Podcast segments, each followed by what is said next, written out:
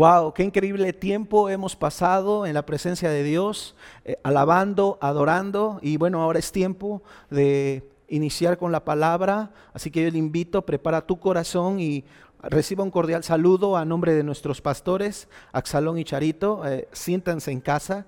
Si tú nos estás viendo por primera vez, nos da mucha alegría que te conectes. Y bueno, en este momento vamos a meditar en la palabra de Dios. ¿Qué te parece? Si así como estás en tu lugar, en este momento eh, puedes tomar a tu esposa o a tu esposo, a tus hijos. Eh, si estás solo, conecta con Dios y en este momento hacemos una oración para, para iniciar. ¿Qué te parece?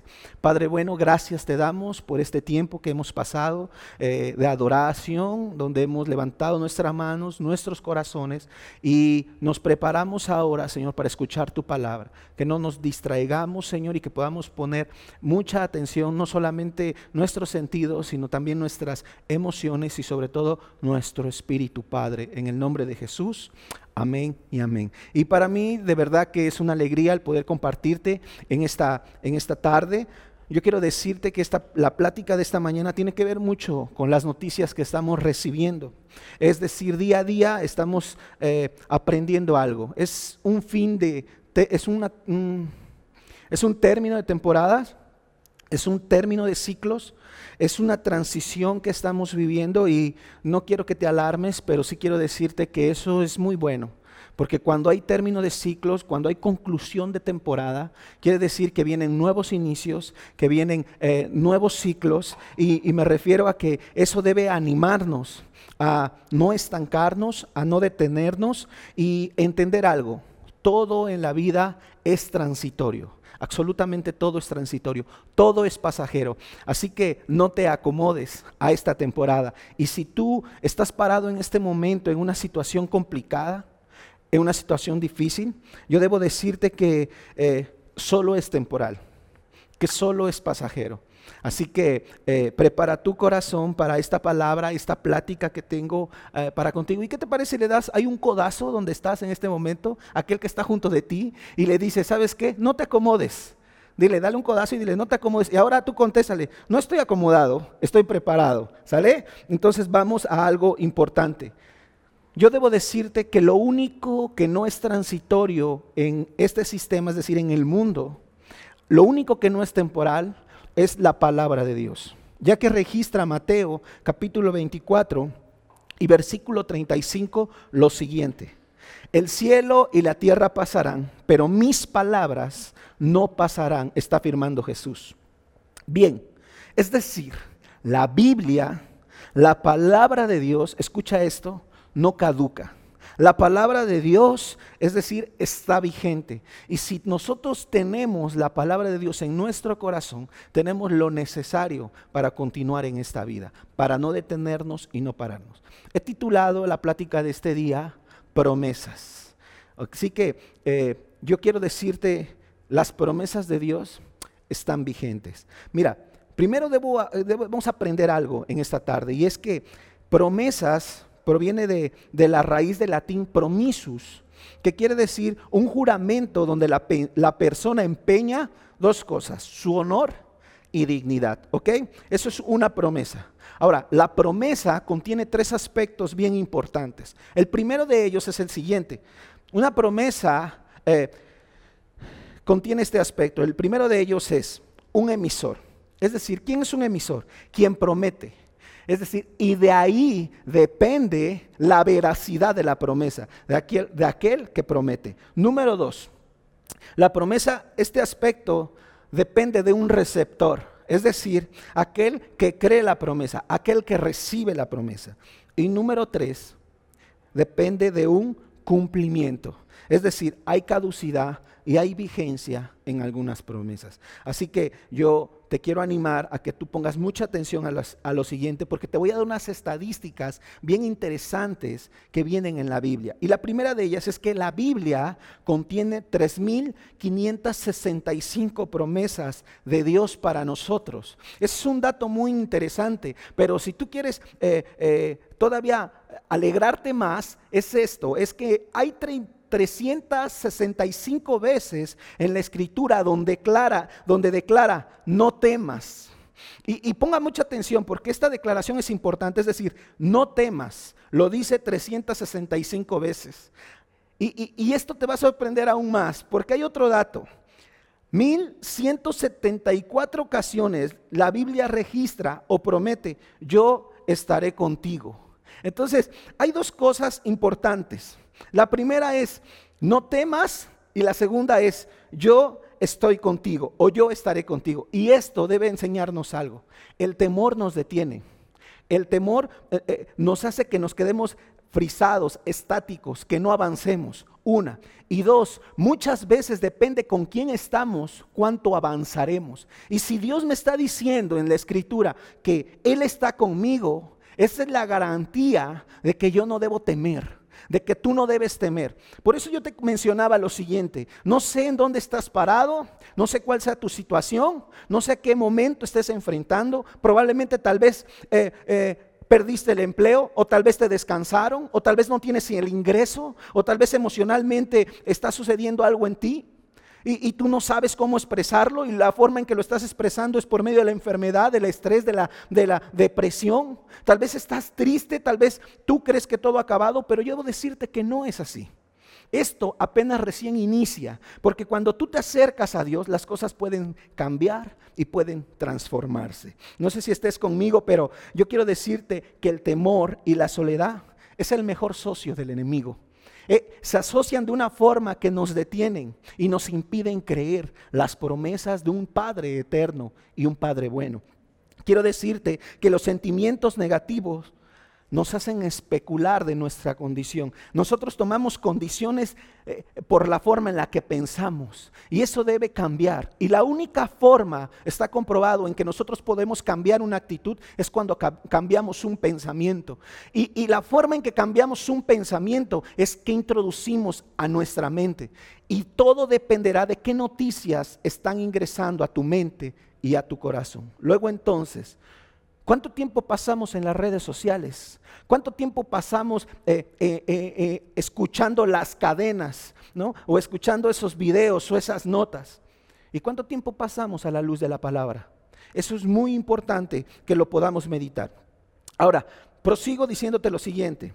En la Biblia hay dos tipos de promesa, ¿ok? Dos tipos de promesa. La primera de ellas es que hay promesas condicionales. Es decir, las promesas, las promesas condicionales son aquellas donde el Señor está dispuesto a actuar bajo ciertas circunstancias. Pero eso implica nuestra participación. Te doy un ejemplo. Romanos capítulo 10, versículo 9 y 10, donde habla sobre la salvación como tal y dice, que si nosotros creemos en nuestro corazón que Jesús le levantó entre los muertos, es necesario que tú y yo lo confesemos con nuestra boca. Entonces, e, es una promesa condicionada. Ahora bien, yo quiero hablarte sobre una promesa, el segundo aspecto, incondicional. Y esa es aquella cuyo cumplimiento le incumbe solamente al Señor. Su compromiso no está sujeto a las personas ni a las situaciones. Y yo te puedo dar un ejemplo de ella en Génesis capítulo 9 y versículo 11, donde habla eh, sobre el, el diluvio, que nunca más la tierra sería destruida por medio de un diluvio. Y eso no está condicionado a los seres humanos. Es una promesa de Dios para nosotros. Ahora bien, nosotros debemos entender eso, porque cuando nosotros entendemos eso, eh, eh, es, importante que analicemos las escrituras, que analicemos que tenemos eh, datos importantes sobre las promesas de Dios. Y esto debe de, formar en nuestro corazón un deseo por buscar, escudriñar las escrituras. Ahora bien, yo en esta tarde solamente te voy a hablar de una promesa que fue citada en el Antiguo Testamento, pero Jesús la cita por lógica en el Nuevo Testamento. Y quiero que la analices conmigo. Y es Joel capítulo 2 versículo 28. Porque si tú y yo llegamos a, a entender esto, a abrazar esto, pero a recibirlo, que es lo más importante, nuestra vida, yo te aseguro que va a cambiar. Nuestra vida va a ser diferente. ¿Por qué? Porque Joel capítulo 2 y versículo 28 registra esto. Después de esto, está hablando el profeta, derramaré, escuche, mi espíritu sobre todo ser humano. Profetizarán vuestros hijos y vuestras hijas. Vuestros ancianos soñarán sueños y vuestros jóvenes verán visiones. También sobre los siervos y las siervas, escuche, derramaré mi espíritu en aquellos días. Esta promesa se dijo 835 años antes de Cristo. Es decir, a nuestro tiempo actual se dijo, se dijo hace 2855 años. Y Jesús lo anuncia, pero lo anuncia de una forma espectacular. Hay datos importantes que tú debes de observar en este texto. Y el primero que dice es derramaré. Derramar es un aspecto muy interesante, pero después empieza a decir cosas sobre todo ser humano. No dice sobre algunos, dice sobre todos. Es decir, es una promesa no individual, es una promesa general. Y note lo siguiente, tiene un propósito el Espíritu de Dios en nuestras vidas y uno de ellos es que profetizarán nuestros hijos y nuestras hijas. Es decir, hablarán cosas positivas, cosas de bendición. Y si nosotros hoy observamos a los jóvenes en la actualidad, no, no hablan mucho de cosas buenas, no hablan mucho de cosas eh, de bendición. Luego entonces ahí está sucediendo algo. Dice, los ancianos tendrán sueños. Ahora bien, fíjate lo que dice, los jóvenes tendrán, visiones. Cuando tú observas hoy a un joven, difícilmente los jóvenes hoy tienen visión. Es decir, dónde quiero estar hoy, dónde quiero estar mañana, dónde quiero estar eh, eh, con un plan a, a corto, a mediano o a largo plazo. No lo hay. Y no lo hay por algunos aspectos, por la falta del espíritu en el corazón de recibir esa promesa. Quiero que, quiero que veas cómo Jesús dice y cita esta, esta gran promesa. En Juan capítulo 14, el versículo 16 y 18 dice lo siguiente. Yo le pediré al Padre y Él les dará otro consolador para que los acompañe siempre. El Espíritu de verdad, a quien el mundo no puede recibir porque no le ve ni le conoce, pero ustedes sí lo conocen porque vive con ustedes y estará en. No los voy a dejar huérfanos, volveré a ustedes. Quiero que analicemos este texto, esta promesa, pero de una forma eh, eh, singular. Quiero que notes, primero, cuando dice, yo le pediré al Padre otro consolador, ¿a qué se refiere consolador? Mira, consolador, consolador, eh, la palabra en el original es paracletos. Y paracletos significa uno al lado del otro con la, fina, con la finalidad de ayudarle. También esa palabra se ha traducido como advocatus. ¿Y qué significa advocatus? Significa el abogado defensor, el litigante, el llamado para auxiliar. Luego entonces, si nosotros entendemos esa palabra, podemos entender que él dice, yo le pediré al Padre, alguien que esté con ustedes con la finalidad de ayudarle. Alguien que esté a un lado de ustedes como un abogado defensor. Alguien que esté con, con ustedes como un litigante. Alguien que esté con ustedes como un llamado para auxiliarles. Así que yo quiero hacer un paréntesis y yo no sé la condición que estés atravesando, pero yo fui alcohólico y drogadicto. Yo viví una, situación de tinieblas, de tristeza, de amargura, de soledad, de lamento, de ira, ira conmigo mismo, lamentando eh, mi familia, mi núcleo, mi núcleo, mi círculo y siempre con una eh, autoestima baja. Pero el día que yo entendí que el Padre vino a mi vida para darme para ser mi ayudador, para decirme nunca vas a estar solo, siempre voy a estar contigo, te voy a ayudar, voy a estar en los momentos de alegría, pero también en los momentos complicados. En ese momento mi vida cambió y se transformó, porque el deseo de Dios, dice la escritura, es que nadie se pierda, sino que todos procedan al arrepentimiento. Y hay un texto eh, en, lo especial que cuando yo yo lo descubrí, esa promesa en números capítulo 23, donde dice, eh, Dios no es hombre para que mienta, ni hijo de hombre para que se arrepienta. Él habló, Él lo va a ejecutar. lo que me está diciendo la escritura es que cuando Dios te dice una palabra, Él te está hablando de la verdad. Y conocerás la verdad y la verdad nos hará libre. Ahora bien, yo quiero que, y te decía yo esto, porque tú denotes en el, adelante, como dice, para que los acompañe siempre. No dice que en algunas ocasiones, no dice que a veces se acuerda de ti, a veces se olvida de ti, aunque pareciera que las circunstancias se olvidan de nosotros o que Dios está muy lejos. No, alguien dijo, Dios a qué, a qué distancia está de nosotros. a la distancia de una oración. Entonces tú puedes hacer una oración en este momento, inclusive sin que yo termine eh, esta plática contigo. Y tú puedes decir, oye, si está lo que dice ese joven o ese muchacho es verdad.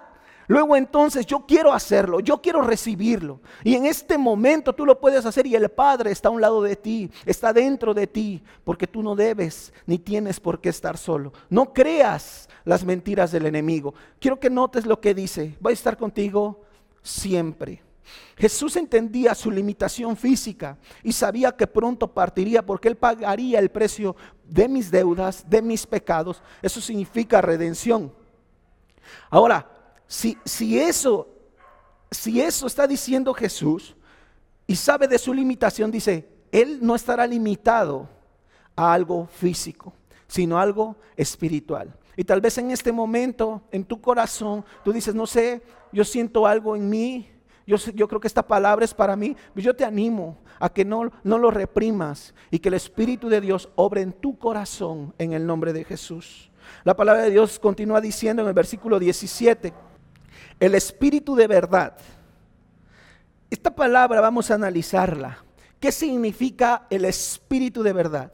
El espíritu de verdad es el que desmantela la mentira del enemigo. La escritura dice, porque para esto apareció el Hijo de Dios, para deshacer todas las obras del enemigo. Entonces, yo aprendo que una mentira continúa o una mentira tiene vigencia hasta que la verdad la interrumpe. Y por eso dice la escritura, el espíritu de la verdad, es decir, el espíritu de verdad. Él romperá toda mentira. ¿Y por qué te hago análisis de esto? Es porque tal vez tú tienes conceptos de ti mismo que ni siquiera son reales. Tal vez tienes conceptos que tu propio padre o tu mamá, y tal vez, eh, discúlpeme lo que voy a decir, pero tal vez la frustración de nuestros padres, la limitación de nuestra madre, eh, las necesidades de su tiempo. Hoy que nosotros somos padres entendemos, a veces... Eh, inconscientemente nos desquitamos con los hijos. Por cierto, quiero enviar un mensaje a todos aquellos maestros, haciendo referencia mucho a las tareas y de lo que estamos hablando. ¿Cuántas veces como padres de forma a veces inconsciente Nuestros hijos ahorita en esta época de tareas eh, nos están sirviendo de descarga nos están sirviendo de desahogo y toda aquella frustración que a veces tenemos internamente de forma inconsciente. Oye, es que eres un tonto, es que eres un burro, es que no me entiendes, es que cómo no te va a decir esto la maestra o el maestro, si bien que te... Y entonces lo que estamos haciendo es ayudar a la mentira del enemigo para que nuestros hijos la crean. Para empezar, nuestros hijos ni son burros ni son tontos. Nuestros hijos simplemente se parecen a nosotros. Y si nuestro hijo es necio y nuestro hijo no entiende a veces las cosas, es porque si nosotros como adultos nos distraemos con tantas cosas hoy, ¿cómo nuestros hijos no va a pasar lo mismo? Ahora bien, quiero decirte algo muy importante. No creas lo que el enemigo dice acerca de ti y sobre todo no creas lo que te ha hecho creer por diferentes voces, por diferentes medios, por diferentes circunstancias o situaciones, te ha hecho creer que tú eres un fracasado o tal vez un tonto o que nunca lo vas a lograr o que no vas a salir de esta temporada o probablemente lo que haga es que te compare o no es que tal, no te compares, tú eres un individuo, el Señor te ama y Él tiene cosas especiales para ti. Por eso esta promesa en esta tarde nos compete analizarla. Quiero casi concluir con lo siguiente y es muy importante que lo denotes. Dice lo siguiente este versículo.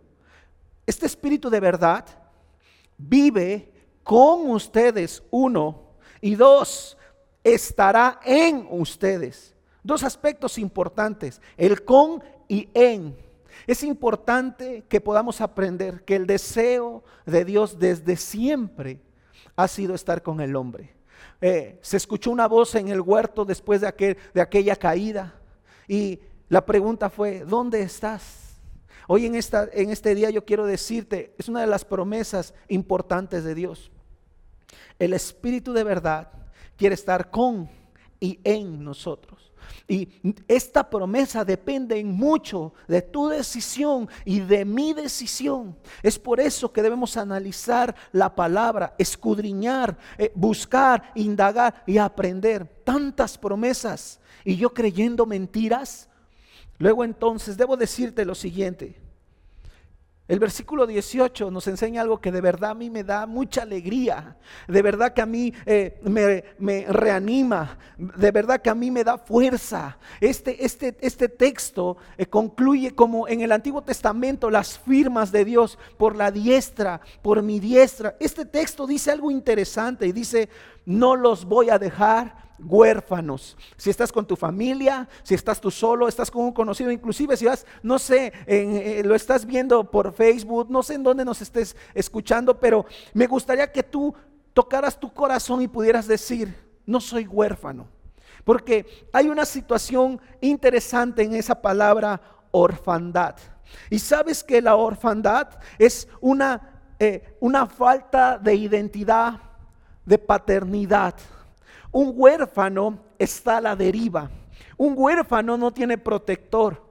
Un huérfano está a expensas de lo que le regalen. Un huérfano está a expensas de que alguien se apiade de él. Un huérfano vive soledad, vive carencias, vive tristezas, vive amarguras, vive daños en su corazón, vive ausencias, vive faltas, vive escasez, vive limitaciones. ¿Y cuántas de las veces yo me sentí huérfano? ¿Cuántas navidades? ¿Cuántas fechas? ¿Cuántas temporadas? Hasta que el Espíritu de verdad, es decir, hasta que Dios, hasta que yo dije, Padre, yo te entrego mi corazón, creo tu promesa. Fue cuando las cosas cambiaron. Huérfanos, una identidad de paternidad, una amargura. Tú sabes que la escritura dice en el libro de Santiago que una raíz de amargura provoca daño, no solamente interno, no, sino un daño colateral. Y probablemente a tu familia, a personas, inconscientemente has dañado, no de forma intencional, sino por esa misma ausencia de entender que hay un Padre que nos ama, que nos cuida, que quiere eh, estar con nosotros siempre. Eh, cuando eh, le pedía yo a Dios la oportunidad de tener familia, en muchas de las ocasiones le dije, si algo extrañé y algo lamenté, fue no disfrutar a mi padre. Si algo extrañé y algo socavó mi corazón, fue una falta de, paternidad. Y en una de esas oraciones en la cárcel le dije, Señor, ayúdame a tener una familia para que yo pueda sentar a mis hijas en mi pierna y les pueda explicar que la vida te golpea, que la vida te da no te da treguas, que la vida es complicada y que la única forma en que nosotros podemos enfrentar la vida de una forma victoriosa, no sin problemas, no, no, no sin temporadas difíciles. No, no, no. Una vida victoriosa porque la victoria no depende de la temporada, depende de lo interno que hay en tu corazón. Es por eso que el Espíritu necesita estar con y en nosotros. Porque esta temporada simplemente podremos decir, como recuerdo aquella época cuando el 20 de marzo del 2020 se inició en México una pandemia donde se clausuró todo, donde se cerró todo y, y hasta tal fecha concluyó. Pero Hubo necesidad, hubo carestía, hubo, hubo escasez, pero el Espíritu de Dios siempre estuvo conmigo y en mí y me ayudó a salir adelante, no solo a mí, sino a los míos. Luego entonces, esto te lo estoy diciendo porque Jesús en la escritura siempre citó a Dios como Padre. Y en esta tarde, si tú tuvieras que quedarte con algo de este mensaje, es lo que yo te quiero decir. Es que el Padre te ama. No sé si tú estés en un momento difícil, en un momento complicado, tal vez no, tal vez tú tienes abundancia y tal vez tú dices, yo tengo eh, eh, efectivo o yo tengo eh, suficiente. Pero hay algo en mí, tal vez mi empresa está decayendo, tal vez no sé cuándo la economía se reactivará, tal vez mi familia y tal vez podemos decir que económicamente estás bien, pero emocionalmente, psicológicamente, eh, internamente estás atravesando por una necesidad. Quiero decirte que una de las promesas del Padre es yo voy a estar contigo y en ti no estarás huérfano, es decir, no estarás solo, no estarás abandonado, no no no estés en esa condición. Él te invita, él te desanima. Toma esa promesa. Abraza esa promesa, el espíritu de verdad, no más mentira, que se quiebren esas mentiras de nuestra mente, de nuestro corazón. Tú eres un hijo, una hija de Dios. Si algo nos ha enseñado nuestro pastor en la hermosa es que Dios es un título, pero el Padre siempre desea relacionarse con nosotros. Siempre quiere enseñarnos, siempre quiere abrazarnos. Él quiere, Él, él conoce, escucha esto y, y apréndelo, tu peor versión. Y en tu peor versión, Él te ha amado en tu peor versión, en donde las cosas las has hecho más mal, en, donde las cosas no te han salido bien, Él te ama. Y aún, aún más, ahora que tú estás intentando, el Espíritu de verdad te va a ayudar para que tú salgas adelante, para que tú sigas y simplemente un día tú puedas decir, esto también ya pasó. ¿Sale? Entonces, eh, ya casi voy a terminar, pero lo último que quiero decirte es hacerte una invitación. Y esta invitación es para animarte a que te desafíes. Estamos teniendo un devocional diario. Y la intención del devocional diario no es eh, activismo. La intención del devocional diario es que nosotros podamos tener una reflexión matutina, donde nosotros podamos analizar la escritura y tener esperanza podamos eh, eh, entender que la palabra de Dios es veraz, es eficaz y más cortante que una espada de dos filos. Nos va a ayudar a demoler absolutamente todas las mentiras del enemigo, todos los conceptos que tenemos errados. Tenemos tiempos de oración en donde esos tiempos de oración no es activismo, es para que tu necesidad pueda estar eh, escrita y nosotros podamos orar juntos. La palabra de Dios dice que la oración eficaz de un justo puede mucho. Entonces nosotros lo creemos, nosotros abrazamos esa promesa. La palabra de Dios dice, pedid y se os dará, buscad y hallaréis, tocad y se os abrirá. Porque el que pide recibe, porque el que busca halla y porque el que toca se le abre. Yo te animo a que tú puedas conectarte. Hoy día no tenemos excusa, porque hasta tu hogar llega la, señal de Dios para animarte, para confrontarte y para decirte, hay promesas que pueden ser tuyas, solamente tómalas. Entonces, eh, todo esto yo te lo digo para que no dejemos de alcanzar las promesas de Dios. ¿Qué te parece si en ese momento hacemos una oración?